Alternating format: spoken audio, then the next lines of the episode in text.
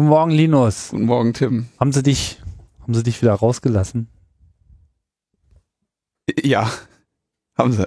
Das finde ich sehr beruhigend.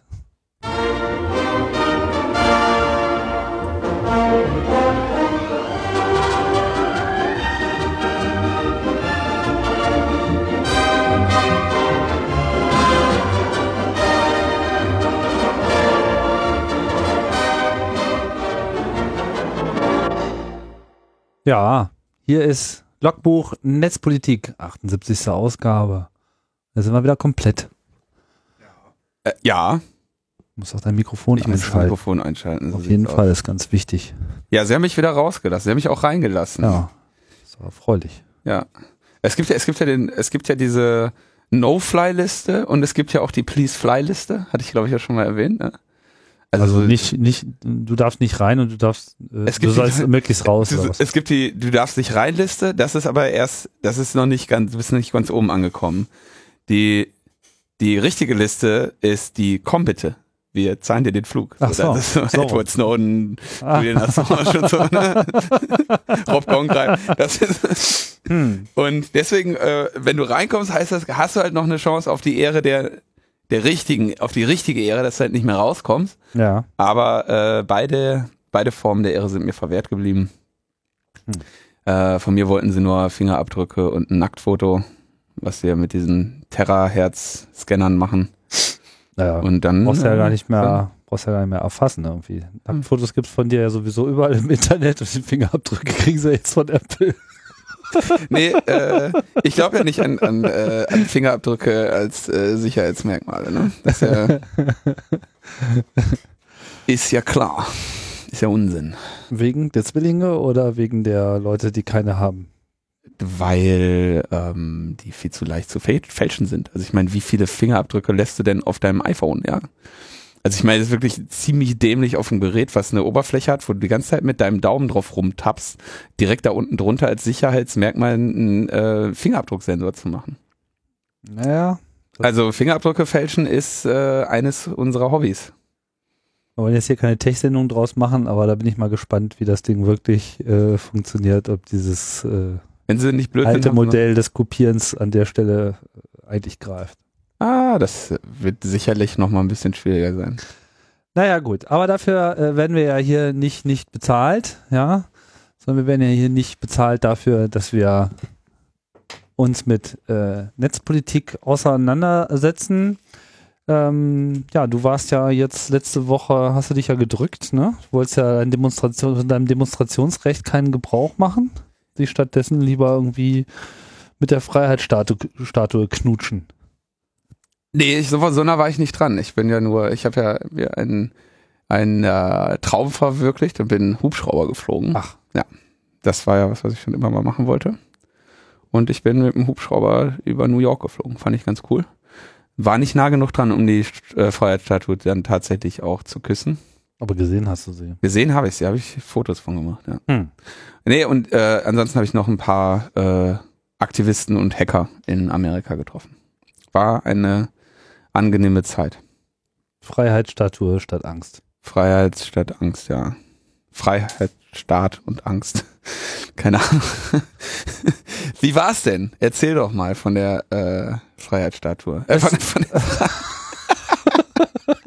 von der Ja, Freiheit. wir haben lange im Busch gelegen und geknutscht.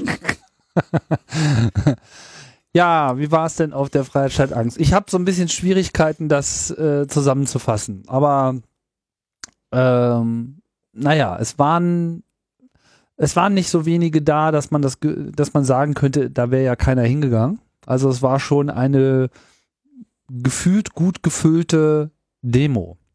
Ja. Ich habe es jetzt nicht alle durchgezählt. Ich finde so die generellen Schätzungen, die kursieren von 10.000 halbwegs akkurat. Ähm, naja, und dann lief man halt so durch Berlin Mitte und die Touristen wunderten sich, was denn da äh, wohl los ist. Also es war ein relativ großes Medieninteresse, hatte ich den Eindruck. Es war durchaus mediale Beobachtung. Inwieweit das dann wirklich in die Berichterstattung gemündet hat, weiß ich nicht. habe ich jetzt nicht genug Fernsehen geguckt dafür.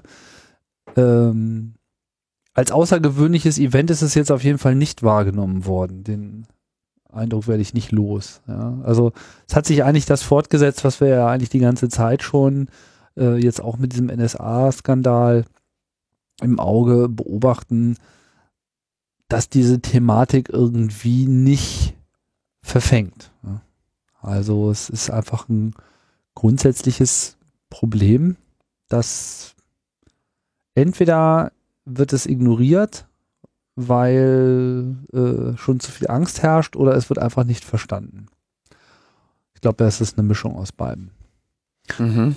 Aber vielleicht nochmal zur äh, Demo selbst. Ähm, es gab dann halt so allerlei äh, Parteigänger, die dort natürlich auch fahnenschwingend dabei waren. Da konnte den Piraten in dem Sinne keiner was vormachen. Die waren da äh, definitiv am zahlreichsten vertreten, dicht gefolgt von den äh, Grünen, die da auch total für Freiheit waren.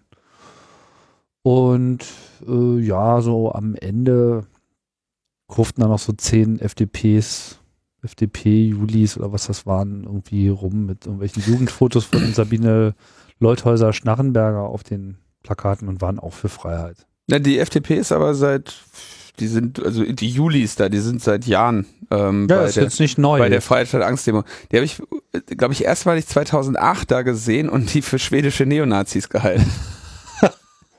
weil die so. ich habe da auch noch irgendwo äh, ein, ein, Foto von so einem, der sah halt echt aus wie so ein schwedischer ja. Neonazi.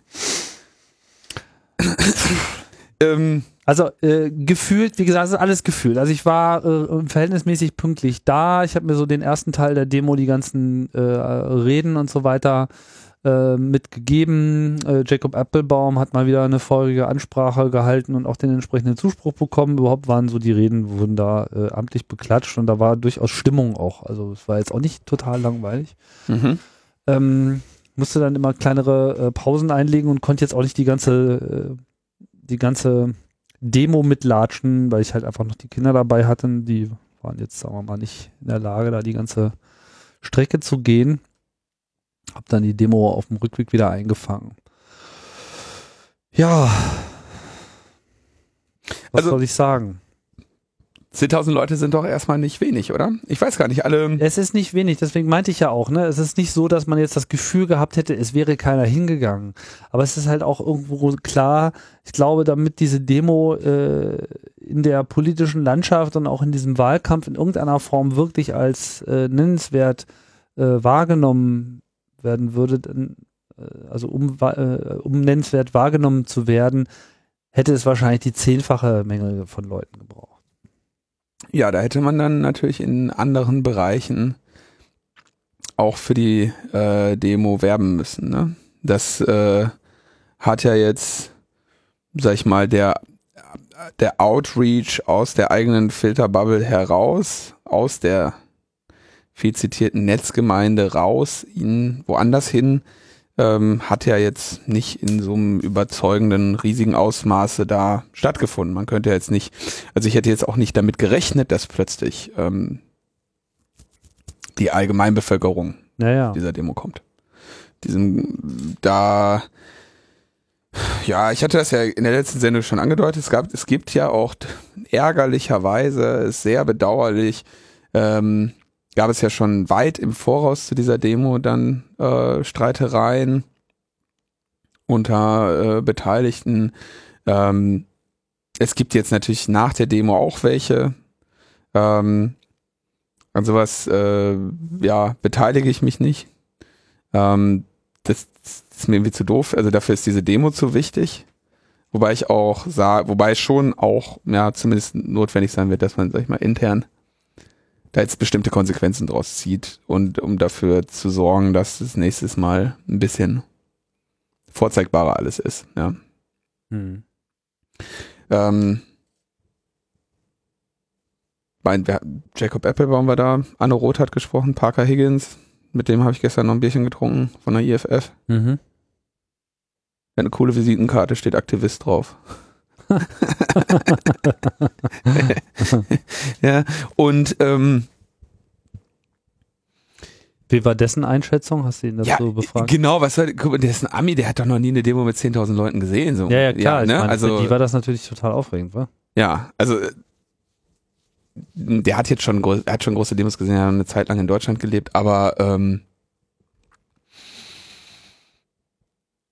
tja, ich meine, es, es wurde halt von, von vielen Seiten, inklusive der Presse, ja, dann da auch daran gearbeitet, dass dieses Ding möglichst irgendwie schon von vornherein runtergearbeitet wird, ja, und von den, ähm, von denen, die sich den Haupthut zur Organisation dieser Demo aufgesetzt haben, ähm, habe ich dann letztendlich relativ wenig, ähm, also ich habe relativ wenig Werbung für diese Demo gesehen. Klebte irgendwo mal ein Plakat. Es gab Flyer. Und wo sind die? Mir ist sogar hier in meinem eigenen Kiez von einer mir bis dahin unbekannten Person ein Flyer auf der Straße in die Hand gedrückt worden. Das fand ich irgendwie doch relativ bemerkenswert. Okay. Dann nehme ich das zurück. Also dann war das ein subjektiver Eindruck von mir, dass, dass da die. Also ob äh, das jetzt äh, wiederum, ob das jetzt wiederum äh, ein Beispiel dafür ist, wie es überall gelaufen ist, keine Ahnung. So, also es ist sicherlich irgendwas getan worden, aber ich glaube, dass es an der Stelle jetzt auch gar nicht so wichtig ist, was jetzt konkret getan worden ist, um das zu verbreitern. Das- Meine äh, Eingangsthese gilt ja noch, das ist einfach irgendwie verfängtes Thema nicht. Ich weiß nicht, ob das hier an diesem Thema, äh, auch ob es an diesem Titel liegt, ja. Freiheit statt Angst, das ist ja auch alles sehr, weißt du, ich meine, was willst du denn erklären, worum es denn hier geht? Freiheit statt Angst. Klar, das, da steckt irgendwie schon eine, eine, eine, eine gewisse auch wahre und nachvollziehbare Botschaft drin, ja. Aber was, was ist jetzt hier wirklich das, äh, das Konkrete, was eigentlich äh, kritisiert wird? Hm. das bleibt so ein bisschen auf der äh, Strecke, wenn, wenn man das jetzt unter diesem Titel subsumiert. Also ich bin mir nicht so sicher, ob das wirklich so zukunftsfähig ist, so dieses Modell, oder ob man da nicht äh, einfach äh, auch mal ähm, ja nicht nur einen, einen griffigeren Slogan äh, finden muss. Darum geht's mir jetzt nicht nur so, wie die Verpackung äh, so ist, sondern dass man vielleicht auch selber mal wieder einen Schritt äh, zurückgehen sollte in der Szene und überlegen sollte, ja, äh, lass uns doch mal dieses ganze ähm, Scheiße find Potenzial, was so da ist, äh, mal aufschnüren und mal gucken, aus was es eigentlich äh, besteht. So, ja, und Mhm. was, was, was sind eigentlich so äh, die, ähm, die wichtigen äh, Argumente und die, die wichtigen Punkte, äh, auf die man sich konzentrieren sollte. Weil ich merke halt auch immer mehr so zersetzende Diskussionen innerhalb äh, dieser Szene, ja, wo es sehr unterschiedliche Auffassungen gibt über Datenschutz äh, im einen Umgang äh, mit Überwachung äh, zum anderen. Vielleicht muss ich das einfach wieder neu sortieren. Ich habe da jetzt auch kein, kein Patentrezept gerade äh, im- Blick. Ich sehe halt nur, so richtig explodieren tut, tut's nicht. Ja, was, ich weiß jetzt nicht, Debatten innerhalb der Szene, weiß nicht, gerade jetzt, okay, unterschiedliche Ansicht zu Datenschutz. Wuppdidu. Also ich meine, das Problem ist echt ein bisschen größer als irgendwie, irgendwie die Arschverletztheit von ein paar Leuten, die zu irgendeinem Teilaspekt einer Debatte irgendwie eine andere Meinung haben als andere Leute. Ähm, also es gibt da größere Probleme als irgendwie diese, ähm, dieses Verhältnis, im Verhältnis dazu relativ nicht so sehr bedeutsame Zeug, aufgrund dessen jetzt wieder irgendwie 20 Mann äh, irgendwie meinen, die Netzgemeinde wäre nicht mehr ihre. Also wenn ich so einen Quatsch schon höre. Also allein schon die Idee mit, mit diesem Begriff der Netzgemeinde an so eine Demo heranzugehen, jetzt zeugt schon davon, dass man da offensichtlich auf dem falschen Dampfer ist.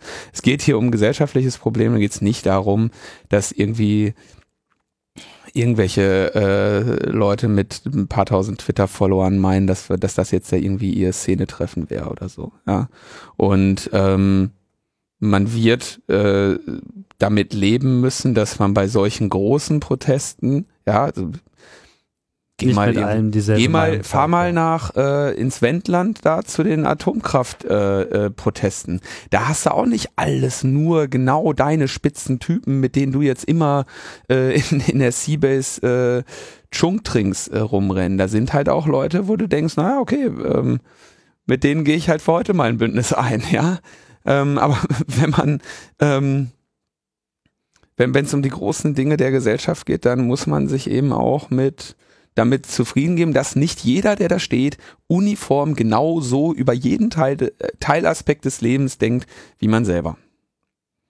Ohne da jetzt, also, weißt du, das ist eine Grundvoraussetzung, wo man einfach mal eine Grundeinstellung, wo man mit klarkommen muss. Ich sage jetzt nicht, dass da irgend, irgendjemand Recht hat oder Unrecht oder dass das Anliegen des einen wichtiger ist als das des anderen. Ich sage auch nicht, dass man da jetzt Nazis unbedingt dulden müsste. Ja, aber äh, zu solchen Fragen kommen wir ja überhaupt nicht. Okay, ich verstehe ja. versteh deinen äh, Punkt vollkommen und äh, da hast du sicherlich auch äh, äh, recht. Ich glaube, ich wollte es auch ein bisschen auf was anderes äh, hinschieben. Es ist, was mich so persönlich so ein bisschen stört, aber es ist jetzt auch wirklich, sagen wir mal, ein, ein persönliches Ding, ja äh, es hat halt auch so was Ritualisiertes mittlerweile. Ja, also so kommst du auch, ja, und nächstes Jahr machen wir dann das und das anders. Und dann haben wir irgendwie ein rotes Plakat und kein blaues Plakat. So, ja. Aber dieser Protest ist quasi jetzt schon eingepreist. Man hat sich schon mal äh, äh, für den nächsten September vielleicht sogar schon mal sein Hostel äh, gesichert. So, ja. ja, man fährt dann halt mal wieder hin. So. Mhm. Ähm, während jetzt so eine eigentliche Demo, ja, also so richtig so, jetzt reicht's uns aber mal wirklich und jetzt ist mal wieder was zusammengekommen, da müssen wir jetzt mal dagegen äh, vorgehen, ja, die sich an äh, einzelnen oder auch zusammengefassten Trends und Ereignissen festmacht und die dagegen äh, dann auch wirklich ähm, Gesicht zeigt, ist schon noch ein bisschen was anderes als einfach nur so äh, die Love Parade äh, äh, der Anti-Überwachung. Ich sage das jetzt gerade mal so be bewusst ein bisschen spitz. Mir, mir, kam nämlich genau dieses Gefühl doppelt, weil als ich dann äh, weg musste von dieser Demo und äh, eine Querstraße weitergelaufen bin, kam halt kam mir halt die Fuck Parade irgendwie von links nach rechts über die Straße, wo irgendwie gefühlt genauso viele Leute äh, teilnahmen, ja. Und ähm, dachte ja. mir so, ja, bin ich, bin ich jetzt auf der falschen Parade mitgelaufen? Ja, also wenn man sich, wenn man sich überlegt, eine Demo in Berlin zu veranstalten, dann lohnt halt teilweise der Blick auf den Kalender. Ja. Vor allem, wenn man Frage, das wer da zuerst drauf geguckt hat, ne? Ja. Na gut, wir lassen das äh, offen. Ich bin da irgendwie auch mit mir noch nicht so ganz. Also was, was mich ein bisschen stört, ist dieses, dieses, diese Demo jetzt runtergerede, vor allem in der Öffentlichkeit. Also da, da tut man sich einfach keinen Gefallen mit. Ja, also wer eine Demo ist eine Demo, eine Demo mit 10.000 Mann ist immer eine Demo mit 10.000 äh, mit 10.000 Teilnehmern, Entschuldigung, mit 10.000 Teilnehmern ist immer eine Demo mit 10.000 Teilnehmern. Ja. Die muss man auch nicht die muss man auch nicht kleinreden. Ja, es war natürlich, hätte man jetzt, wäre es schöner gewesen, wenn es 100.000 gewesen wären. Ähm, gab verschiedene Faktoren, die dazu geführt haben. Ist wichtig, daraus jetzt auch einfach mal vernünftig Schlüsse zu ziehen, zu lernen, zu akzeptieren, wie man sowas vielleicht in Zukunft besser hinbekommen kann wieder. Aber dieses, dieses öffentliche Breitgetrete von irgendwelchen Nölereien, das finde ich schon sehr, sehr kleingeistig teilweise. Ja.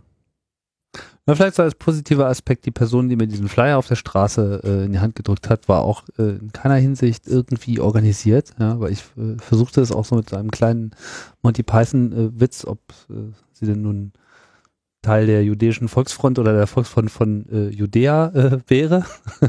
so ein bisschen in Anspielung darauf und ähm, der Witz ver verfing überhaupt nicht, weil äh, es sich offensichtlich hier einfach mal um Leute handelt, die einfach wirklich über das Thema auch auf diese Demo äh, gestoßen sind, ohne äh, bisher schon in irgendwelchen Strukturen festgenagelt zu sein. Das gab es also auch. Und ist also ich würde jetzt auch mal noch ganz kurz die Frage nur in den Raum stellen, ob das jetzt so tragisch ist, wenn jemand, wenn sich eine Partei an dieser Demo beteiligt, ja.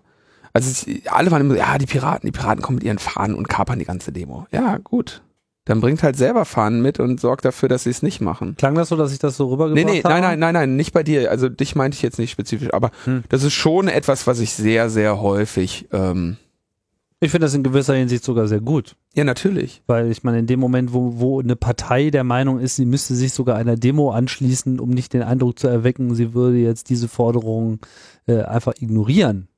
Da kann man doch super fotografieren, kann man die jahrelang dran erinnern. Liebe Partei, schau mal, was, was da, was haben wir damals für eine schöne Zeit gehabt, ihr mit den Schildern, Ja. da, ne? Forderungen. Genau. Ja, leider war die CDU nicht da. Ja, die CDU, das ist ja auch kein Thema. Der, Nee, auch von, sehr überraschend, auch, Nein, auch von der CSU, die- ja, also vom C-Netz, keine Ahnung, ob die da waren. nein, das ist kein Thema der Politik, Tim. Hm. Hast du doch gelernt hier, ne? Ist kein Thema der Politik. Nee, das äh, ist kein Thema der Politik. Hat, äh, wie heißt der? Missfelder, ne? Missfelder, der Hü- Hüftgelenk Missfelder hat. Ich soll mich ja nicht mehr verächtlich über, über äh, Menschen äußern, die. nee, wir sollen uns hier auch, Also- äh, wir müssen uns bemühen, neutral zu sein. nein, das ist auch in Und ist, unaufgeregt. ist auch ist auch nicht akzeptabel, Menschen, also solche Menschen dann. Also auch für die anderen Menschen, ne? Ja. mit denen man sie vergleicht. Jetzt. Also ich habe scharfe Kritik, dass, mein- dass ich ähm, Falsche Vergleiche gezogen. falsche Vergleiche gezogen habe, damit ganze Bevölkerungsgruppen verunglimpft habe. ja, Stimmt, muss das ich wollen wir natürlich nicht. tun. Missfelder, ein CDU-Politik. verdientes Mitglied der Gesellschaft in ähm, Junge Union, Vorsitzender, Ja, schon einiges erreicht in seinem Ja. Leben. für die Volkswirtschaft wertvolle Beiträge geleistet, mit dem Vorschlag, dass man Rentnern keine Hüftgelenke mehr macht, weil die ja eh bald sterben und keinen Beitrag mehr leisten zu, zum gesellschaftlichen Wert, zur gesellschaftlichen Wertschöpfungskette. Ja, das war dann ein Thema der Politik. Okay, wir, wir Schweifen ab. wenden wir uns dem Wichtigen Themen. zu. den interessanten Dingen zu. Ja. Die Kryptokalypse. Schöner Name. Kryptokalypse. Hast du dir das gerade ausgedacht oder hast du das schon irgendwo gelesen? Nö, der, also ich weiß nicht, das ist der ein fester Begriff in Amerika. Mittlerweile oder? Cryptocalypse. So. On Thursday war das nämlich. Am Donnerstag äh, stellte sich dann heraus, nein, wer hätte das gedacht? Die NSA äh, versucht sich darin, Verschlüsselungen zu knacken und macht äh, das eine oder andere Mal auch guten Fortschritt. Ja. ja. Ähm, Da ging es jetzt primär um SSL, aber vielleicht nicht nur unbedingt darum, Da- sondern es ging generell eigentlich um die Botschaft, äh, und auch hier waren das, glaube ich, wieder Snowden-Dokumente, die äh, die Quelle waren, dass äh, bei der NSA es nicht nur so etwas gibt wie PRISM, sondern da gibt es auch noch, gibt es eigentlich einen Namen dafür? Das ich jetzt. Wolf, Ah ja, Bullrun, ne? genau. Ja. ein Projekt Bullrun, was äh, ich jetzt nicht äh, falsch äh, mich erinnere, das Zehnfache des Etats hat im Vergleich zu Prism und dementsprechend auch eine entsprechende Braucht man ja auch. äh, Bedeutung hat. Ja, weil hier müssen ja richtig äh, kluge Leute äh, engagiert werden, die sich eben Gedanken darüber machen, wie man Kryptographie bricht im Netz. Hier geht es also ganz konkret um die Fähigkeit der Geheimdienste, die Verschlüsselung, die ja bisweilen immer wieder so als ähm, allgemeingültiger Schutzschild äh, in Stellung gebracht wird, ähm, möglichst zu umgehen. Und dabei halt, äh, das bedeutet dann konkret sowohl das Erarbeiten möglicher äh, Schwachstellen, so, was ist ja, sagen wir mal, generell eine Aufgabe auch der, der Kryptogemeinde sein sollte, dass äh, immer wieder Algorithmen, die in Verwendung äh, sind oder als zukünftige Standards vorgeschlagen werden, analysiert werden, auf Schwachstellen hin abgeklopft werden und es fällt ja immer mal wieder was. Also viele Algorithmen, die in den letzten 20, 30 Jahren so ähm, vorgeschlagen und dann eben auch teilweise äh, benutzt wurden oder sogar als Standards eingesetzt wurden, haben dann auf einmal starke äh, Schwächen gezeigt, als eben Methoden angewendet wurden, die so vorher noch nicht ähm, ja, genauer untersucht worden sind. Und dann äh, zeigt sich auf einmal, dass eben in den mathematischen Modellen da generelle Schwächen äh, sind, die eben diese ähm, Kryptographie-Algorithmen angreifbar machen. Ja, das ist, das ist ein Fall. Also man kann zum Beispiel, was weiß ich, theoretisch, also es gibt, gibt diesen Fall, der wird jetzt auch gerade häufiger zitiert, über den Einfluss der NSA, als der, als DES spezifiziert wurde. Data Encryption Standard müsste einige Zeit her sein. Ja. Wird heute äh, relativ allgemein gerne mal geknackt, deswegen gibt's jetzt Triple Des seit äh, wiederum einiger Zeit schon. Ähm, als DES spezifiziert wurde, meldete sich die NSA zu Wort und sagte, ey Jungs, den und den Teil müsst ihr anders machen. Wir sagen euch aber nicht wieso.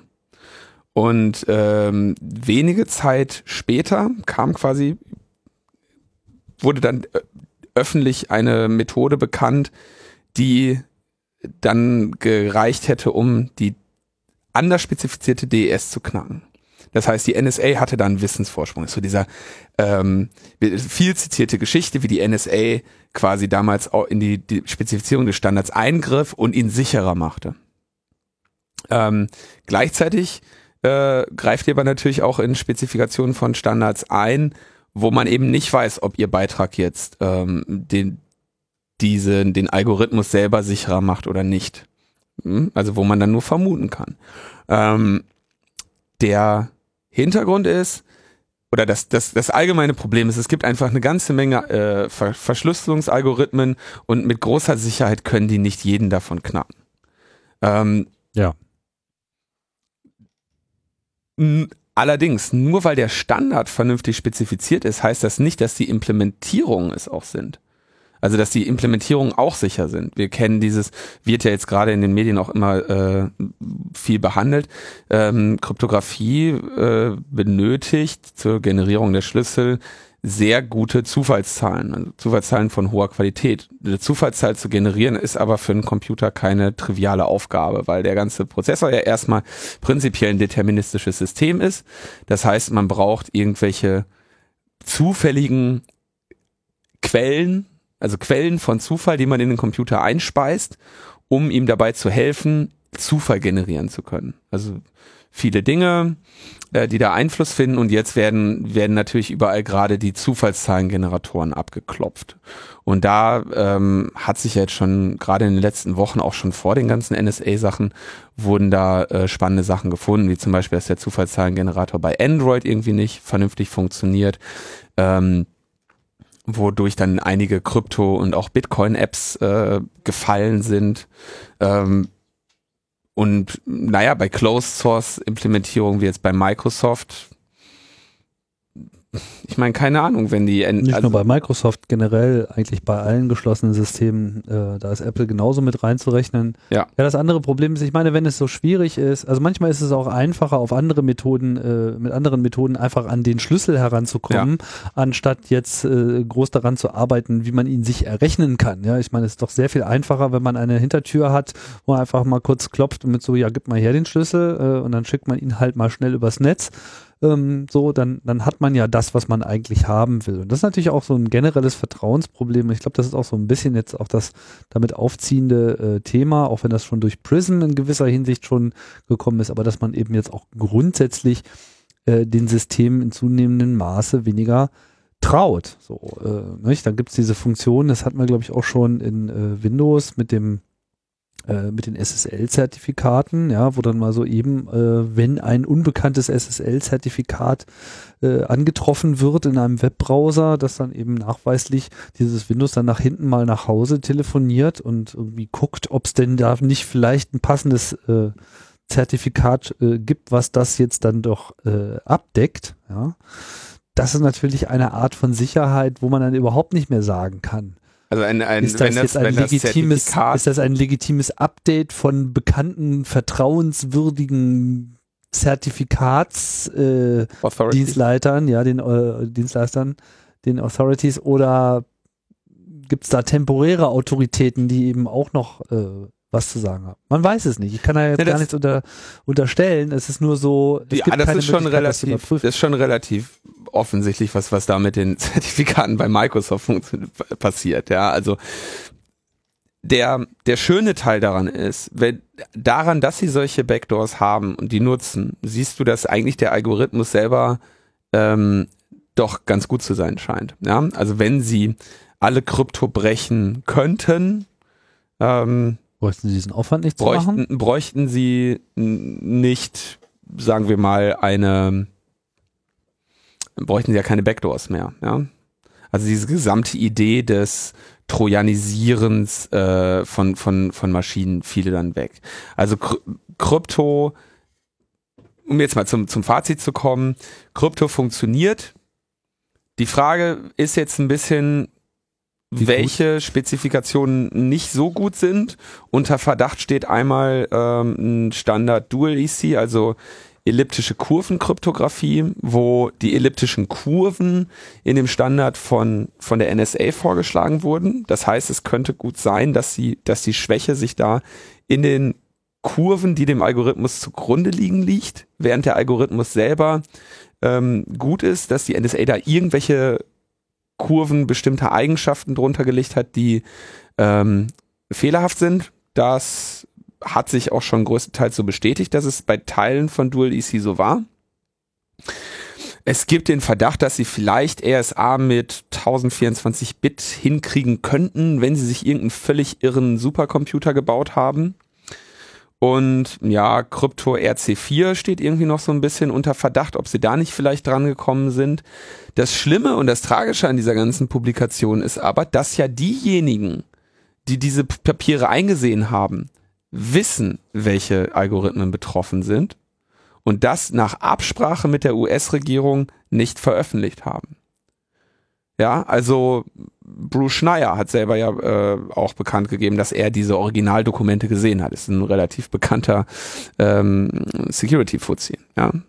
Um es mal so, ich meine, er ist so einer der, der Security-Fuzis. So, und der hat das eingesehen, hat das Ding eingesehen und äh, durften dann alle nicht darüber sprechen.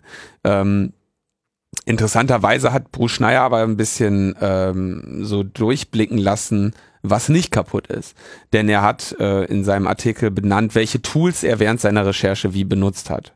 So, Mhm. und er sprach dann eben davon, dass er, was weiß ich, das wird dann ganz viel zitiert, ne? Bruce Schneier nutzt OTR zum Verschlüsselung von Instant Messages, Bruce Schneier nutzt Tor zum, zum Surfen, Bruce Schneier ähm, nutzt PGP für E-Mails oder so. Und er hat dann ähm, seinen PGP-Key erneuert, hat einen neuen PGP-Key veröffentlicht. Und quasi in dem, wenn er sagt, so, ich habe diese Dokumente gelesen, ich sage nicht, welche Standards äh, irgendwie geknackt sind, aber übrigens, hier ist mein neuen. neuer PGP-Key, dann äh, gibt er einen relativ guten Hint. Was ich leider nicht gefunden habe, ich habe aber nur auf einem Key-Server nur kurz gesucht, was sein Alter war.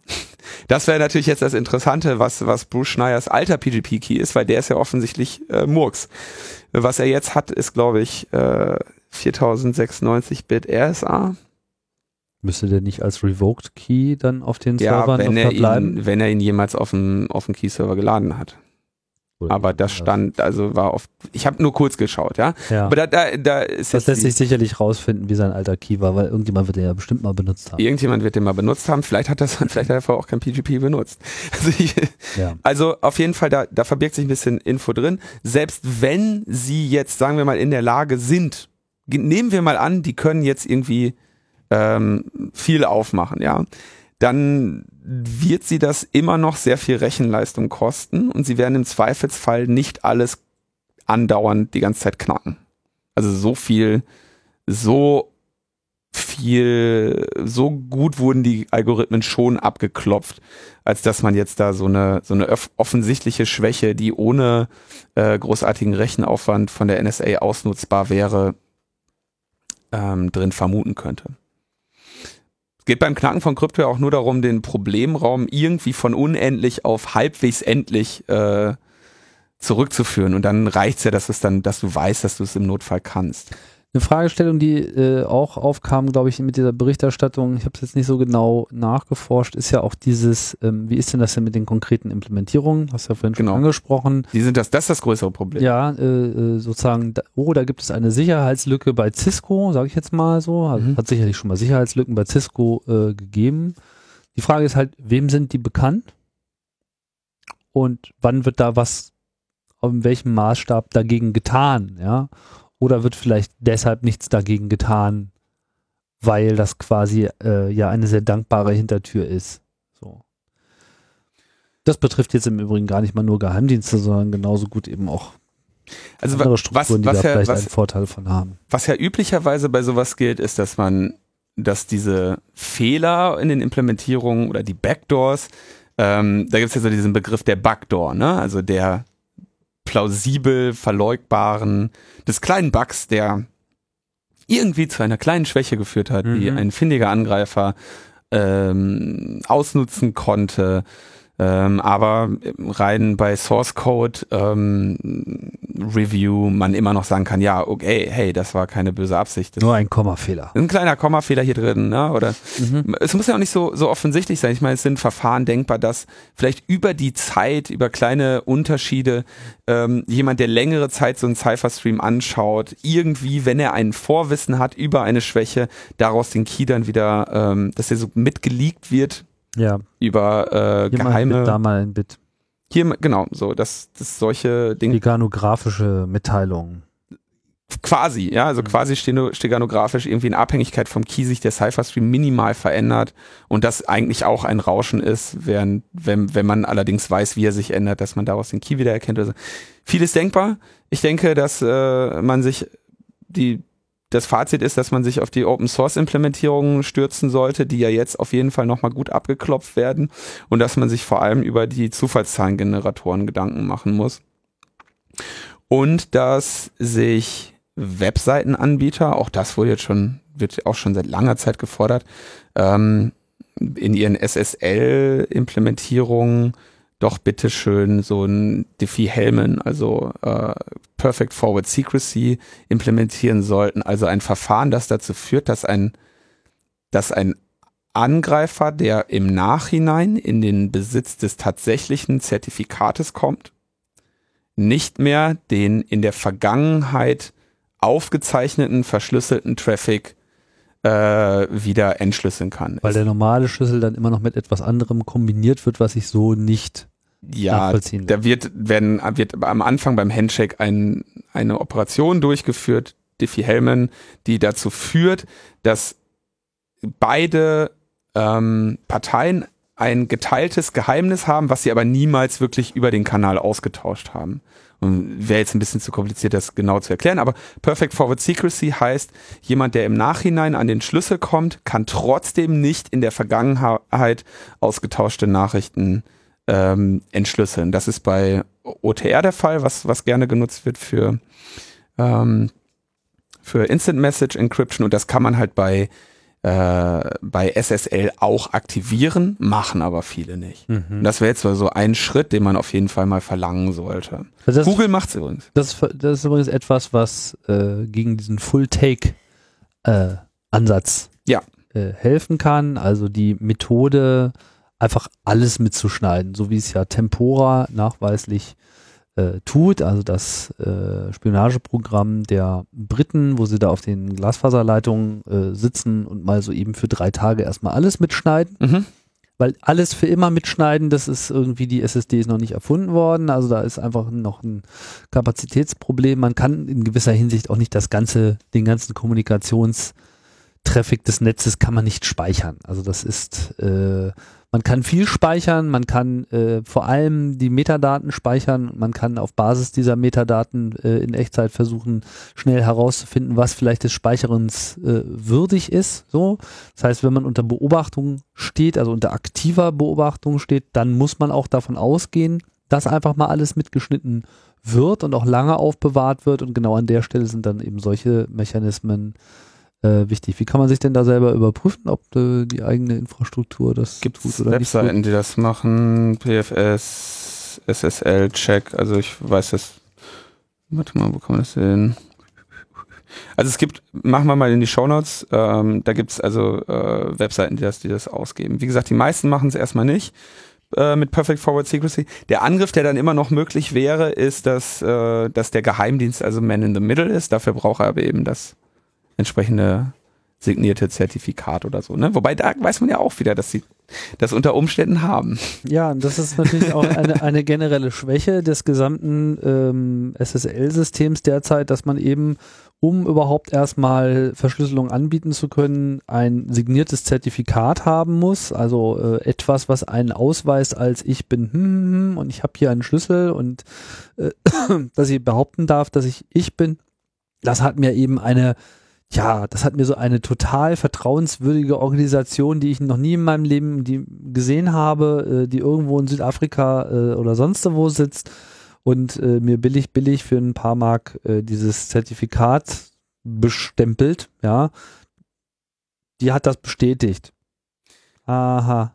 Naja, also genau, wie, sie, wie sieht das aus? Im Browser oder im Betriebssystem mitgeliefert werden, weiß ich nicht, wie viele Zertifikate, denen man von Organisationen, denen man per se vertraut, wenn sie für jemand anderen bürgen. Genau, also wenn VeriSign sagt, dass ich ich bin, dann bin ich ich. Genau, und ähm, was man ja auch schon, ich glaube, das haben wir hier, glaube ich, auch damals berichtet, als DigiNotar aufgemacht wurde, also das war genauso eine CA, äh, hat jemand geknackt und hat dann da sich am laufenden Band ähm, Zertifikate für alle möglichen Websites äh, erstellt. Ja, wobei das Knacken und das Angreifen, das ist nur das eine Szenario. Das andere ist halt auch so etwas, ich meine, was macht äh, ein Laden wie VeriSign? Wenn die NSA Genau. äh, kommt und sagt, ja hier, äh, ihr dürft nicht darüber reden, aber es ist mal total wichtig für die nationale Sicherheit und wir müssen da jetzt mal äh, neben euren Mitarbeiter mal unseren Mitarbeiter daneben sitzen, damit es auch alles so läuft, dass hier die USA nicht abbrennt. Und, Wir machen äh, mal ein das, Backup für euch. das, das wäre jetzt bis vor kurzem wäre das, glaube ich, noch so ein Aluhut-Szenario gewesen, aber mittlerweile muss man von sowas eben, also nicht unbedingt fest davon ausgehen, dass es stattfindet, aber es ist auf jeden Fall äh, überhaupt kein Science Fiction, äh, sich sowas vorzustellen, dass äh, das so oder ähnlich stattfindet. Also es gibt zum Beispiel einen Anbieter aus Israel, der sehr, sehr günstig, sehr kostengünstig ähm, S-MIME-Zertifikate, ja, die kriegst kostenlos dein S-MIME-Zertifikat signiert, die äh, signieren dir auch deine äh, ein SSL-Zertifikat kostenlos für ein Jahr. Ähm, Und bei, Was wissen die denn dann in dem Moment, wo Mm, sie mich äh, das ist nicht das, das ist nicht das, äh, also Ich meine, mein, Ja, meinen nein, privaten du- Schlüssel in dem nein. Sinne haben sie ja nicht. Du gibst denen ein äh, CSR, Certificate Sign Signing Request, Request. Signing Request und äh, sie signieren dann ein Zertifikat, ohne tatsächlich den Private Key gesehen zu haben. Also so viel ist, so viel ist alles in Ordnung. Die werden auch im Zweifelsfall nicht, ähm, also da irgendeine Backdoor haben, um dein Zertifikat zu prüf, äh, zu, zu fälschen oder zu kopieren. Der Witz ist doch eher, dass sie dadurch natürlich sehr, relativ beliebt sind dadurch verbreitet sind, überall auf den Systemen sind und dann natürlich für, für alle Welt in der Lage sind, einfach äh, zu bürgen. Also du brauchst ja nur eine kompromittierte CA, um zu sagen, dass du jetzt Google bist. Und die Mhm. gibt's ja garantiert. Und so diese israelischen Anbieter stehen da natürlich per se schon immer im Verdacht. Wer mal möchte, kann ja mal seine, seine äh, Zertifikats-CA-Liste durchschauen in Betriebssysteme und Webbrowser und schauen, was, was alles, was es alles so für Institutionen auf der Welt gibt, denen man uneingeschränkt vertraut, wenn sie behaupten, der Mail-Server, mit dem du da gerade redest, das ist der Google, ja, das ist der Google. Mhm. Die ähm, Gegenmaßnahme da ist, äh, was jetzt auch von vielen ähm, 181 solcher Zertifikate Ja. befinden sich auf meinem äh, OS Ja. 10 System Keyring. So, und dann hast du noch mal ein paar in Firefox, muss mal gucken, ob da weniger oder mehr sind und wie die über, äh, Überschreitungen, Überschneidungen sind. Ähm, die Lö das Problem ist aber nicht zu lösen, nicht so wirklich. Also es, um diese ganzen CAs gibt es eine, ja, mehr oder weniger eine Mafia, weil der der Punkt ist ja, du musst als CA, also ich kann ja auch eine CA sein, ich kann auch deine Zertifikate signieren. Das Problem ist, dass mir nicht automatisch jeder Browser traut. Und genau das ist das, was diese äh, CAs zu Geld machen, indem sie eben für ihre Signaturen ähm, bestimmte Preise verlangen. Und ähm, das Problem, was sich also ergibt, wenn man sich sagt, man möchte sich von diesem CA-Modell entfernen, ist, dass man dann keine Basis mehr hat für das Vertrauen, wer der Gegenüber ist. Was aber jetzt als Verfahren von vielen be, ja, verteidigt wird, von vielen Leuten, die sich mit dem Thema auseinandergesetzt haben, ist die äh, Tofu Policy, Trust on First Use. Das heißt, beim allerersten Mal, wenn ich mich mit dem Anbieter verbinde, kriege ich ein Zertifikat und das merke ich mir. Nach dem Motto, das sollte sich nicht ändern. Ja, und mir ist die Signatur darunter, ist mir, ist mir erstmal sekundär. Das interessiert mich nicht so sehr. Ich achte eher darauf, dass ich beim ersten Mal, dass sich das nicht mehr ändert. Das heißt, der Angreifer müsste schon bei der ersten Verbindung dazwischen hängen und irgendwie Unsinn machen. Oder tatsächlich im Besitz dieses Zertifikats. Dann wird es aber schwierig, wenn dieses Zertifikat wirklich mal aus irgendwelchen Gründen äh, zurückgezogen wird. Ja, das ändert sich ja auch regelmäßig, Ja. das ist richtig. Ähm, dafür sind dann so Ideen wie verteilte Distributed Hash Tables oder so, dass man irgendwie quasi mappt, wer sieht wo auf der Welt welches Zertifikat. Und nehmen wir mal als Beispiel das Zertifikat jetzt von Gmail. Na? Ähm, es würde sich unglaublich schnell, würde die gesamte Welt feststellen, dass sich das Zertifikat geändert hat. Ja, das heißt, es wäre wär nur für wenige Sekunden eigentlich ein Problem, bis das Wissen propagiert wäre. Gmail hat ein neues Achso, Zertifikat. so ein bisschen wie bei Bitcoin, weil die Masse der Genau. Meinung ist, das wäre schon okay, muss es wahrscheinlich auch in Ordnung Genau. sein. Ja. Und in dem Moment, wo, in dem Moment, wo du aber der Einzige bist, der da so ein anderes Zertifikat hat, ähm, gehen natürlich alle Lampen auf Rot. Und äh, solche, solche Modelle, über solche Modelle wird da jetzt nachgedacht. Aber das beim CA-Modell auf jeden Fall kann man davon ausgehen, dass da überall die Dienste drin hängen. Na gut, wir wollen jetzt hier nicht äh, zu sehr äh, in die Tech-Aufklärung gehen. Ich Ja. glaube, dieses Zertifikatsthema ist äh, auch was Schönes hier für die äh, Freakshow. Ähm, die nächste. Haben wir denn jetzt die Kryptokalypse soweit äh, ausreichend vorhergesagt oder dokumentiert? Also wie gesagt, ja, ich fahr, ich würde nur noch mal gerne echt, also das, das, das,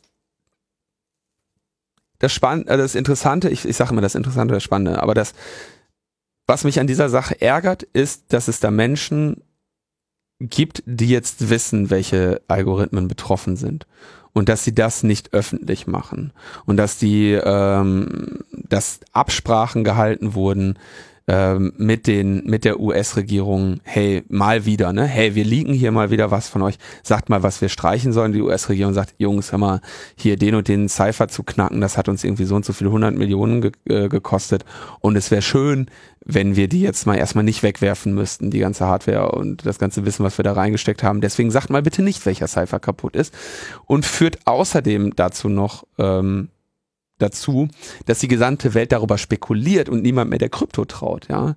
Also ist doch wunderschön. Also diese Veröffentlichung ist doch absolut im Sinne der USA. Und das finde ich sehr, äh, finde ich sehr ärgerlich, dass das so stattfindet. Also da jetzt echt äh, das Verlangen, dass da gesagt wird, welche Cypher sind kaputt, bitteschön. Und welche Implementierungen sind kaputt.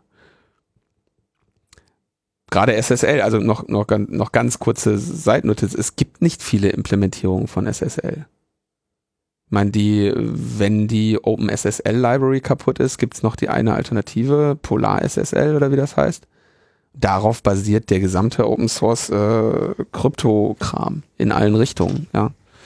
Also traut sich ja auch kaum jemand, äh, Krypto selber, also Krypto-Algorithmen selber zu schreiben, gerade weil man dabei so viele tausend Fehler machen kann. Ja, ist nicht einfach. Alles nicht so einfach. Und da äh, kann man jetzt sagen, der, der schöne Teil ist, dass jetzt gerade natürlich alle wie die Irren auf die üblich, auf die meistverwendetsten Krypto-Libraries und äh, Zufallszahlen-Generatoren draufklopfen und ähm, insofern betrachte ich das eigentlich als ein, ja, also ich blicke der Sache relativ gelassen entgegen. Weil du meinst, dass es dann auch gefunden würde. Oder Ich- zumindest zu ja. Verbesserungen beiträgt, dass jetzt so viel Aufmerksamkeit dem Also entweder es, entweder es wird was gefunden oder die, der Angriff, den die NSA auf diese Cypher macht, ist zumindest so komplex, dass sie es nicht bei allen grundsätzlich immer machen können.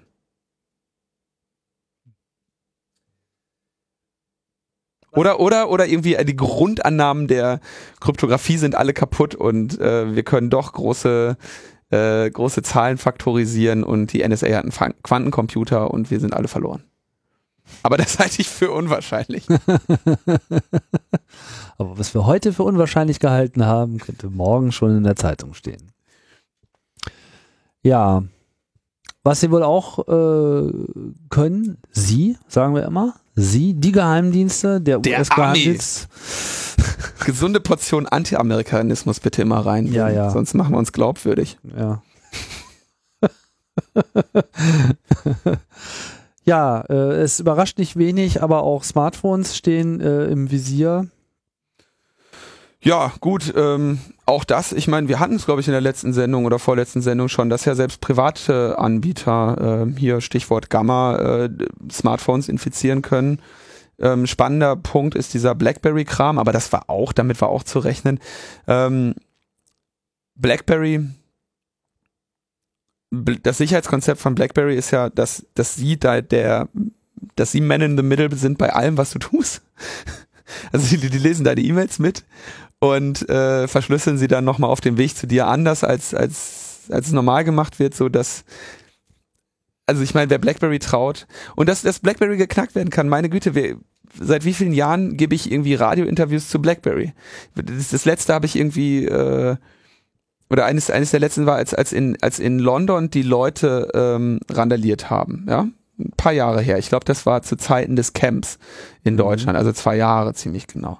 Ähm, in London äh, haben die Leute auf den Straßen randaliert ähm, und dann stand auf einmal in der Presse, ja, die Plünderer kommunizieren über den BlackBerry Messenger und der ist ja verschlüsselt und äh, deswegen kann, kann, hat keiner was gegen diese Plünderer in der Hand, ja.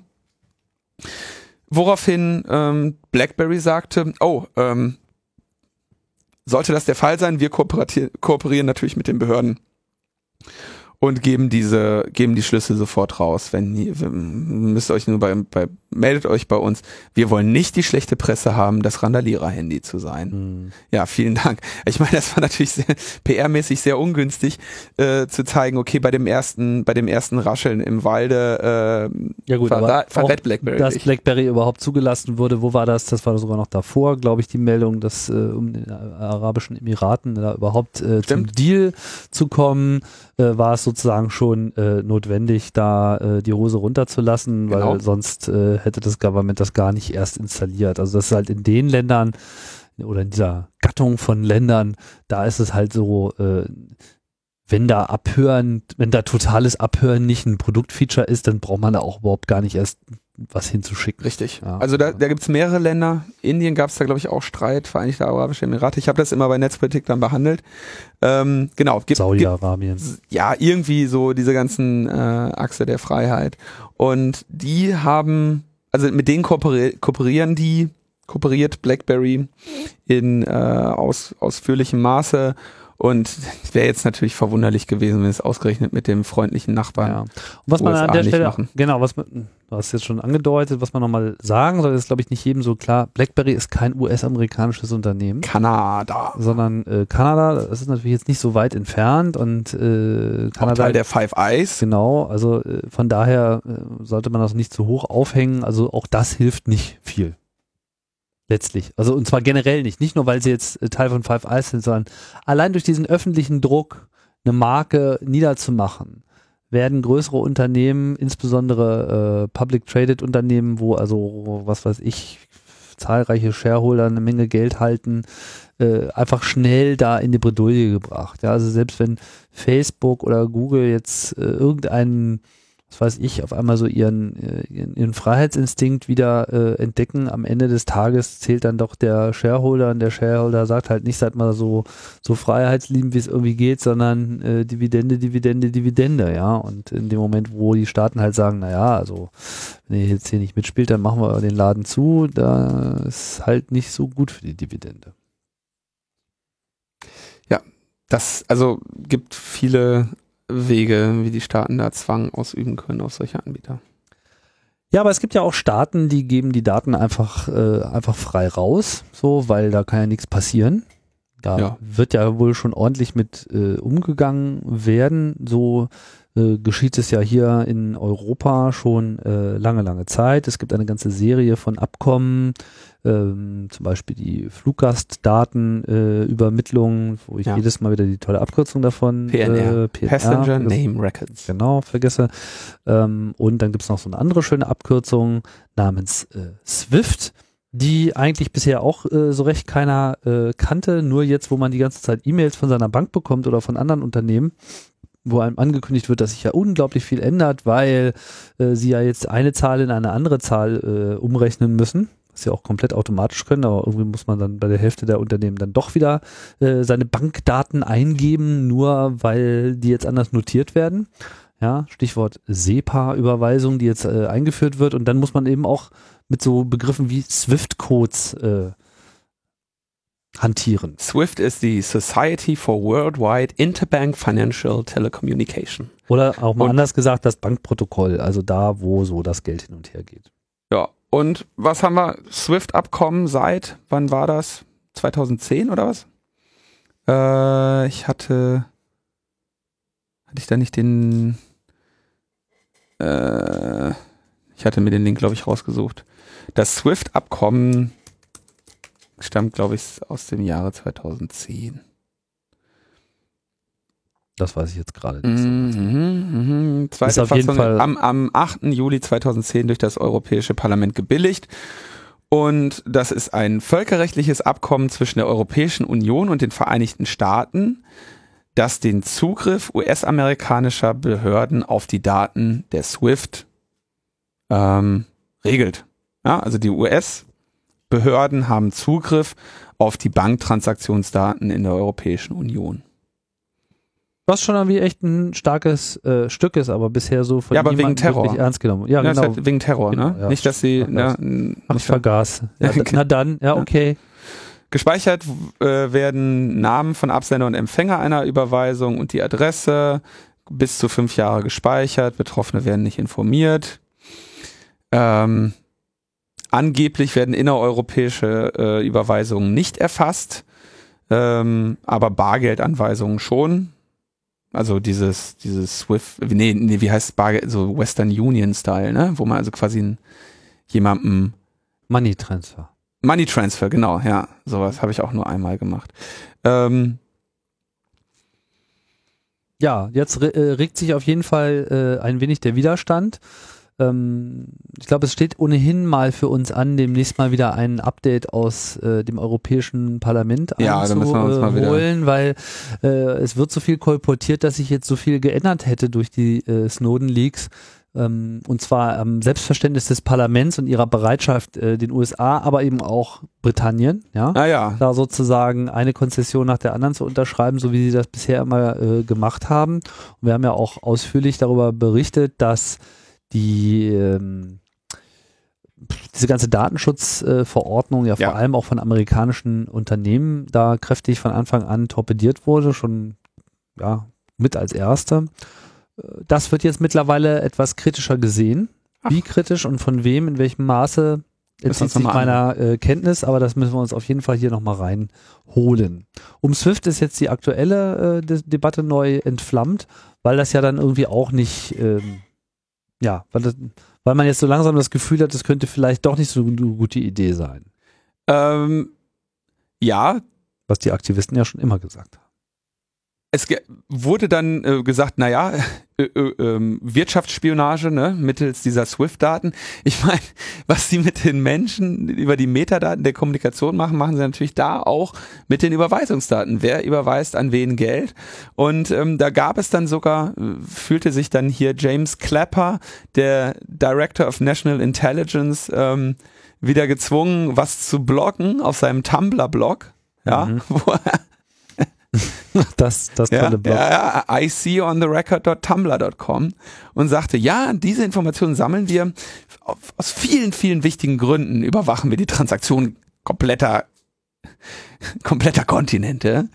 Ähm, da könnten wir frühe Warnungen durchbekommen, äh, wenn es nochmal wieder eine Finanzkrise gibt.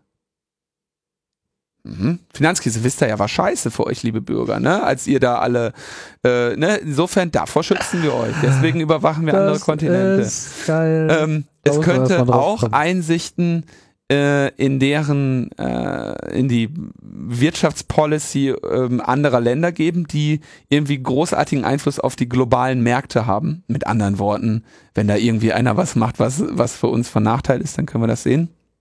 Und natürlich, äh, wir retten Le Menschenleben dadurch, dass wir sehen, wie äh, Terroristen sich gegenseitig, wie Terroristen finanziert werden. Ja, äh, also wir haben wieder jetzt ohne Ende hier ne Waffenhändler äh, und so damit äh, festgen festgenommen. Ne? Also gibt's wahrscheinlich nennen sie wieder keine Zahl, aber ne wird wird Terror durch verhindert, dass sie einfach mal den gesamten äh, Finanzverkehr überwachen. Ja, vielen Dank dafür.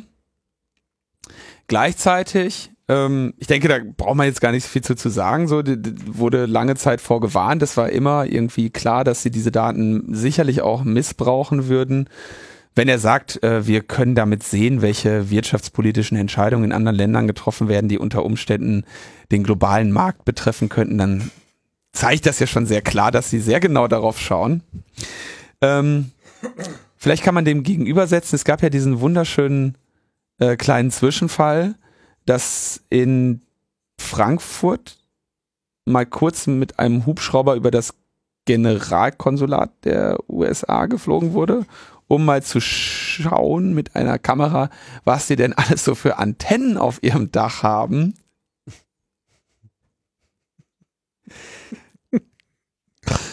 da hilft nur noch Hubschrauber-Einsatz. Ja, äh, Hubschrauber-Einsatz. So, also. Ja. Ja, das ist schon ein, das ist schon die Bundespolizei. Die Bundespolizei ist da hingeflogen und hat einfach mal äh, Fotos von verdächtigen Antennen gemacht. So eine Botschaft hat natürlich viele Antennen auf dem Dach, ne, und ist ja auch relativ klar, wenn du schon irgendwie ein kleines Stückchen, so einen kleinen Landsitz hast in einem anderen Land, dass du da vielleicht auch mal eine, so Amateurfunker mit reinlässt, ne, die mal so ein bisschen Antenne anmachen. Hm. Jede Botschaft hat Antennen Natürlich. Und an diesen Antennen kann man über, überhaupt nichts sehen. Da kann man überhaupt nichts dran sehen. Das ist wieder so eine Nullaktion äh, gewesen, wo man sich wirklich fragt, was soll denn das jetzt? Das ist so ein bisschen, die Bundesregierung tut was. Hier, wir haben Hubschrauber-Einsatz äh, gefahren. Ja, wir wissen jetzt Bescheid, wir haben das äh, Generalkonsulat gescannt. Hätten sie wahrscheinlich auf Google Earth auch schon nachschlagen können, aber durften sie wahrscheinlich nicht drauf gucken, weil das äh, bei ihnen in der Behörde irgendwie gesperrt ist. Super, erinnert mich immer an dieses schöne äh, äh, Titanic-Plakat so aus den äh, 80ern endlich, Bonn rettet den Wald. Und dann so ein Schild an so einem Baum rangenagelt. Waldsterben verboten. So, so, ähnlich kommt mir diese ganze Spionagebekämpfung hier äh, auch vor. Ja, No-Spy-Gesetz und so. Es ist wirklich äh, unterhaltsam. Aber bleiben wir nochmal kurz bei dieser SWIFT-Sache äh, und in dieser Wirtschaftsausspioniererei. Ähm, ein bisschen haarig war ja, dass jetzt in dieser Geschichte auch ganz konkret dieser brasilianische Ölkonzern Petrobras äh, berücksichtigt äh, wurde da in dieser äh, Spioniererei. Das kommt in Brasilien sicherlich richtig gut an. Ja, das Land äh, ist ja ohnehin schon recht amerikakritisch und beherbergt, äh, beherbergt auch noch den äh, Glenn Greenwald, der ja auch mit einem Brasilianer verheiratet ist. Also äh, mir ist so die Situation vor Ort nicht so äh, im Detail bekannt, aber ich glaube, so richtig gute Karten haben die da gerade nicht. Ja, also genau, da geht's um geht's um Ölkonzern. Die USA haben ja überhaupt gar kein Interesse an äh, an den weltweiten Ölmarkt oder so. Das nein. Ist ja, nein, nein, nein, nein. Das äh, interessiert die überhaupt nicht. Ist ja gar keine Zukunftstechnologie. Da gucken die nur, wie sich halt die Märkte, der globale Markt in Zukunft entwickelt. Ne? Ja, falls mal einer umkippt. Oder so. So ein Markt. Kann ja sein. Ja. Viel größeren Ärger in den USA machen dann solche, äh, also die Amerikaner ähm, regen sich ja immer, also scheinen sich ja immer nur dann aufzuregen, wenn es um sie selber geht bei dieser Überwachung.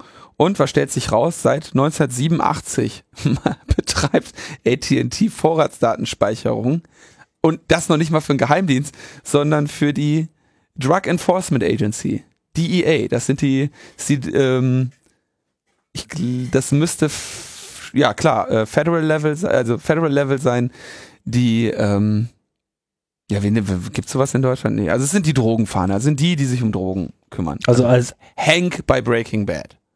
Also in so einer solchen Struktur gibt es das in Deutschland äh, nicht, auf keinen Fall. Und die DEA ist ja im Prinzip auch schon so ein bisschen das ähm, kleine Beispiel des War on Terror gewesen. Ja, das war dann halt der War on Drugs, auch sehr erfolgreich. Äh, ja, also ein durchschlagender Erfolg äh, auf äh, ganzer Linie. Das äh, kann man jederzeit, vor allem auch im Norden Mexikos, gerade äh, mhm. täglich mhm. nachfühlen. Und ja, auch da ging es natürlich immer um das Ausloten von internationalen Ver äh, Finanzströmen etc. Und das wäre mit wem Spielchen ist da früh gespielt worden. Ja, und äh, ich weiß nicht, ist das durch irgendwas abgedeckt offiziell, diese Speicherung der Verbindungsdaten bei AT&T oder ist das jetzt da rausgekommen, dass es einfach trotzdem stattgefunden hat? Oder ist das wieder irgendein Geheimgesetz, was das erlaubt hat? Ich habe die Frage jetzt nicht verstanden. Ähm, Ich habe von der News jetzt nur äh, am Rande mitbekommen, Mhm. kriege das nicht so richtig zugeordnet. Also Also, was genau ist jetzt herausgekommen? also das, das Spannende ist, oder was, was, die, was die New York Times irgendwie herausgefunden hat, ist jetzt unklar, ob also es scheint nicht unbedingt aus dem Snowden-Fundus zu kommen. Die Ähm, graben jetzt auch selber, ne? Also es ist jetzt mehr als nur, wir schreiben jetzt mal hier äh, die Leaks auf, sondern es, äh, es wird wieder recherchiert. Ja, ist doch schön. Ja, das ist schön. Ja? Schöner Nebeneffekt. Und da kriegen sie, ähm, bekommen sie dann zu den Vertrags- und kon, äh, von den Ver Vertragsdaten der Kunden so die IMSI, also die International Mobile Subscriber Identity, die EMI der Geräte, ähm, also Equipment Identity, die die Leute so nutzen. Und das Spannende für, für die, für die DEA bei diesem, bei diesem ähm, Programm ist, dass sie äh, sehen, wenn Telefone verschwinden und plötzlich eine neue Nummer auftaucht, die ein ähnliches Kommunikationsverhalten hat. Oder das zum Beispiel stattfindet bei einer ganzen Gruppe von Telefonen. Also sagen wir mal, es gibt irgendwie eine Gruppe von zehn Telefonen, die die ganze Zeit untereinander kommunizieren. Vom einen auf den anderen Tag sind genau diese zehn Telefone platt, weil die kriminelle Bande sich regelmäßig, weil sie versucht schlau zu sein, neue Telefone holt. Und dann poppen neue Telefone auf, die wiederum das gleiche Kommunikationsmuster zeigen. Ähm, solche Sachen lässt, lassen sich dadurch natürlich feststellen. Also clandestine Nutzung von Mobiltelefonen äh, lässt sich, äh, wird dadurch, äh, wenn sie, versuchen sie irgendwie ähm, zu verhindern. Gleichzeitig äh, gucken sie natürlich, wenn jemand so sein eigenes Privattelefon hat und ein Zweittelefon, was er irgendwie anonym nutzen möchte, dann kann man natürlich sehen, dass sich dieses Zweittelefon durch das Netz genauso bewegt wie das Ersttelefon. Das heißt, da kann man anonyme Nutzung von Telefonen dann äh, herausfinden. Mhm. Und nicht zeitgleich und so. Genau. Äh, ge ja, und das, das geht natürlich alles mit solchen Daten. Ähm, und irgendwie ähm, Telefone, die sehr, sehr viel ins Ausland telefonieren, interessieren sie natürlich auch. Ähm, dadurch, dass die USA einfach so groß sind, dass man da selten aus dem Land raus telefoniert. Also, naja, ich denke, da geht es natürlich dann um Telefone, die plötzlich äh, häufig aus Mexiko angerufen werden oder so. Ja, seit 1987, wunderbar. Kampf gegen die Drogen, Ja, aber ich weiß gar nicht, was du hast. Das ist doch gegen Verbrecher. ja. Ich gebe das Tim. Ist doch voll ich gebe das inzwischen nur noch so wieder. also Du das, bist neutral. es, es ist ja auch immer nur das Gleiche. Also was, man lernt ja nichts Neues mehr. Man sieht, ah, es fallen irgendwo Daten an. Diejenigen, für die sie interessant sind, nutzen diese Daten. Ja, gut. So what? Nee, es ist nicht so what, aber das, das Muster ist immer das gleiche, ja. Ja. Es gibt, es gibt was Neues von Wikileaks. Oh ja. Äh, Julian Assange ist jetzt zum äh, Präsidenten gewählt worden in Australien. Fast. Ah, nicht? Fast. Fast hätte er es geschafft, Ah. so viele Stimmen zu bekommen, dass er Wahlkampfkostenrückerstattung erhält. Aber nur fast. Das ist auch noch gescheitert. Ja, so, so las ich. Also äh, wir hatten das, glaube ich, auch gar nicht behandelt. Es gab eine WikiLeaks-Partei, die hat dann da irgendwie einen größeren Zirkus veranstaltet und äh, wurde jetzt nicht gewählt. So viel dazu. Ansonsten gibt's neue Leaks bei WikiLeaks, nämlich ein drittes Update der Spy-Files, ähm, ähm, wo es also wieder um die Auftragsfirmen der Geheimdienste geht und um Überwachungstechnologien. Das kam kurz nach dem Gamma-Leak, was ich ja irgendwie Mhm. auch in der letzten Sendung noch behandelt hatte. Ja. Da sind jetzt wieder neue Materialien von allerhand Firmen und deren Equipment zu finden. Also Ich wer baut was und liefert an wen?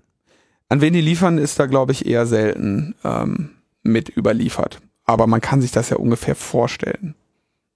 Je nachdem, was es also für Equipment ist, was da gebaut wird und so. Ich habe aber noch nicht reingeschaut, aber ähm, sicherlich, äh, wie immer bei den Spy-Files, an interesting read. So, also viel mehr kann ich da jetzt, fällt mir jetzt zu Wikileaks nicht ein. Nee. Chelsea Manning hat ähm, ein Gnadengesuch gestellt, wie auch schon angekündigt war. An den US-Präsidenten werden wir jetzt sehen, wie viel Gnade er da jetzt äh, walten lassen wird. Der gute Obama. Ich glaube nicht, dass das äh, in irgendeiner Form Früchte äh, tragen könnte. Also nach dem ganzen Hackmack, den sie jetzt äh, um diese Geschichte gemacht haben und nach wie vor machen und mit dem sie da versuchen, irgendwie den Snowden da aus dem Planeten herauszukämmen. Also das äh, ist alles pointless. Da kann man sich noch so sehr reumütig zeigen und der Meinung sein, das wäre alles ein totaler Fehler gewesen. Ja. So. Letzter Punkt. Gute Nachrichten. Oh. Oh, das kommt aber jetzt sehr überraschend. Das Beste zum Schluss. Das Beste zum Schluss. Jetzt heitern wir euch nochmal richtig auf. Gestern wurde im Europaparlament gegen Netzsperren gesp- äh, gestimmt. Sie haben gesagt, sie wollen schwarze und äh, schwarze Listen von Webseiten haben, aber sie wollen keine Zugangssperren. Hä? Ja, Also sie wollen es irgendwo also sie haben auflisten oder was? Sie haben ihren, ihren komischen Text dann am Ende, am Ende so auseinandergefrickelt, dass sie zwar immer noch äh, diese Listen anfertigen wollen von, von illegalen Websites, äh, sie wollen aber trotzdem nicht, ähm, nicht veröffentlichen. Sie wollen sie nicht sperren. Aber sie wollen sie veröffentlichen. Ich habe keine Ahnung, was sie mit den Listen wollen. Ich glaube, das wissen die auch selber nicht. Sie machen jetzt eine Liste von Glücksspielen und sagen, das ist total böse, geht da nicht hin. Ich habe keine Ahnung, was sie machen. Entscheidend ist, dass sie, äh, dass sie ja mit ihrem Bericht über die Online-Glücksspiele irgendwelche Netzsperren einführen wollten und das ist jetzt tatsächlich nicht so gewesen. Also 8, 385 Abgeordnete haben für die Streichung der Sperren gestimmt. Und wahrscheinlich haben sie dann nur die Sperren gest gestrichen und jetzt steht da irgendwie noch so ein verwaister Absatz, dass sie ähm, weiße Listen von illegalen Websites haben wollen. Da haben aber 459 Parlamentarier für gestimmt. Weiße Listen illegaler Webseiten. Ja, Also ich sie bin mir nicht ganz sicher, ob André das falsch, äh, notiert hat. ja, Weil ich, so klingt ja so ein bisschen so, als ob man da irgendwo einen äh, Internetzugang hat, wo man ausschließlich zu diesen illegalen Glücksspielseiten durchkommt. Das wäre doch mal ein Service. du, ich habe keine Ahnung. Äh, Das, das Entscheidende ist, sie haben die Netzsperren da rausgehalten und der Rest soll mir egal sein. Ähm, können Listen machen, wie sie wollen. Geben sie ja dann eh der NSA. Und äh, wo wir gerade bei André sind, das äh, gibt auch nochmal wieder Neues zur Funkzellenabfrage in ähm, Deutschland. Das sind jetzt so Breaking News. Ähm, da gab es eine Anfrage in Nordrhein-Westfalen. Also André, André Meister, André Meister. Netzpolitik.org und Funkzellenabfrage ist ja eine seiner Lieblingsdisziplinen, da hat er sich ja schon Na, das ist sein Thema. Also das hat er ja überhaupt erst auf die, auf schwer die Themenliste gesetzt. in die Bresche geworfen. Ja. Also die Abfrage von Nutzern in, äh, in Mobilfunknetzwerken, wer war wann wo. Das prominente Beispiel die Demo in Dresden. Ähm, und da gab es jetzt eine, eine hat, hatten sie ein paar Fragen, die sie an viele Landtagsfraktionen geschickt haben. Und äh, die Piratenfraktion in Nordrhein-Westfalen hat jetzt diese Fragen aufgenommen, eine kleine Anfrage draus gemacht und die Antwort bekommen, die jetzt bei Netzpolitik.org ähm, veröffentlicht wurde. Und darin findet sich der schöne Satz. Für den Zeitraum vom 7. Dezember 2010 bis 22. August 2013 sind 10.333 Funkzellenabfragen bei der Polizei in Nordrhein-Westfalen erfasst. Das sind mehr als 10 Funkzellenabfragen an pro Tag. Nur in Nordrhein-Westfalen. ja. Also, wie gesagt, wir gingen bei der Demo in, äh, Dresden. in Dresden, bei der Anti-Nazi-Demo in Dresden von einem Einzelfall aus. Ja. Wir gingen weiter zu der Erfahrung, dass es in Berlin eingesetzt wurde, weil als da die Autos immer wieder brannten, um den Brandstifter zu finden. Und wir sind jetzt bei 10.000 Abfragen pro Tag in Nordrhein-Westfalen. Pro Tag. Pro Tag. Hm. Im Schnitt. Das äh, eine Menge. In Berlin waren das ja, also da gibt's eine kleine Tabelle von André. Nordrhein-Westfalen, wie gesagt, 2011 3210, 2012 4272, 2013 2772, 22, aber das Jahr ist ja auch noch nicht zu Ende. Schleswig-Holstein waren das dann immer so eine dreistellige Zahl. Also jeden Tag 10, nicht 10.000. Jeden Tag 10. Ja. Insgesamt 10.000. Ja, genau. Eben haben wir uns so verplappert. Ah, okay. wir den Eindruck äh, Verzeihung. Äh, Jeden Tag Können. zehnmal in Nordrhein-Westfalen greift die äh, Polizei auf Daten des Mobilfunknetzes zu, um festzustellen, welche Personen sich wann wo aufgehalten haben. Findest du das viel? Ja, das finde ich ganz besonders viel, weil das, äh, weil das skaliert auf ungefähr 50 Funkzellenabfragen in Deutschland. Wenn man jetzt mal so nur die Daten aus Berlin, Schleswig-Holstein und NRW, die bis jetzt bekannt sind, äh, hochrechnet. Und ähm, der der Punkt ist, es ist ja eigentlich ähm, nur bei schwersten Straftaten möglich sein soll. Schwerste Straftaten gegen Leib, Leben und sexuelle Selbstbestimmung sind, dafür ist dieses, dafür soll diese äh, Maßnahme zum Einsatz kommen.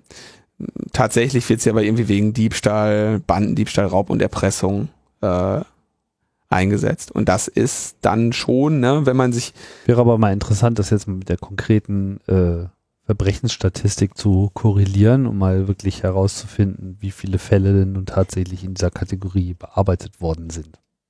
Weil wir machen jetzt quasi eine Mhm. Aussage über die, Ver über die Kriminalitätslage, äh, die wir jetzt so gar nicht mit Zahlen äh, unterfüttern können. Ja? Ja. Weiß ich, vielleicht ist ja schon die Zombie-Kalypse ausgebrochen äh, im Pott und äh, ja, Leib und Leben ist mehrfach gefährdet jeden Tag. Halte ich für, auch wenn da das der einzige Ort auf der Erde ist, wo mein Leib und Leben jemals in Gefahr waren, äh, halte ich das immer noch für äh, unwahrscheinlich. Der entscheidende Punkt ist hier, glaube ich, dass die Mobilfunknetze in dem Fall zu einem Überwachungs, äh, zu einem Teil der Überwachung geworden sind oder zu einem, das war ja schon bekannt, aber zu welchem Ausmaß davon auch äh, Gebrauch gemacht wird. Das ist, glaube ich, äh, da sind diese Zahlen ja dann doch sehr augenöffnend. Wie gesagt, wir, als der ganze Kram überhaupt erstmal an herauskam, dass die Bevölkerung überhaupt davon wusste, dass es so etwas gemacht wird, da redeten wir von einem Tag, einer Demonstration, wo die Grundrechte der Menschen da ganz offensichtlich verletzt wurden.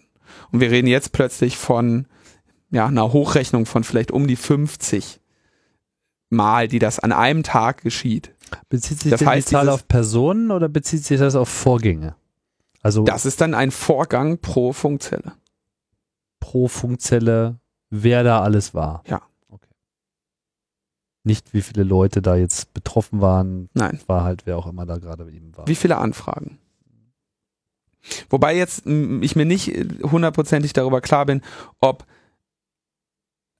ähm, eine Abfrage quasi mehrere Funkzellen beinhalten kann oder ob das äh, mehrere, ob man pro Funkzelle eine Abfrage stellen muss. Ja, aber das Entscheidende ist, und das steht ja auch als Fazit so, äh, dieses, ähm, dieses Ermittlungsinstrument ist alltäglich. Das kann man, glaube ich, Und der, festhalten. der Grundrechtseingriff und der Datenschutzeingriff, der damit dabei stattfindet, ist nicht unerheblich.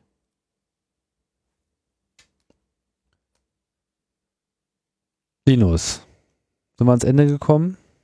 Dieser Ja. Ausgabe? Sind wir. Wir müssen uns erstmal wieder ein bisschen eintunen, ne? Ja, ich muss auch sagen, das war jetzt auch wieder so viel schöne Nachrichten, dass ich jetzt heute nicht so viel, äh, so viel Lust hatte auf diesen Podcast. Ja, kann ich verstehen. Ich hoffe, ich habe es rausgerissen. Ja, Denk einfach an die ganzen Hörer da draußen. Ah, die, denen wir jede Woche Freude bereiten. Hallo. Wird einem doch warm ums Herz. Ja, äh, vielen Dank übrigens fürs Zuhören hier, äh, obwohl wir eigentlich der schlechte Nachrichten-Podcast sind, aber es wird zugehört und das finden wir toll. Linus. Ja, Auch? vielen Dank fürs Hören, vielen Dank fürs Flattern. Genau. Und äh, wir sagen Tschüss, bis bald. Tschüss, bis bald.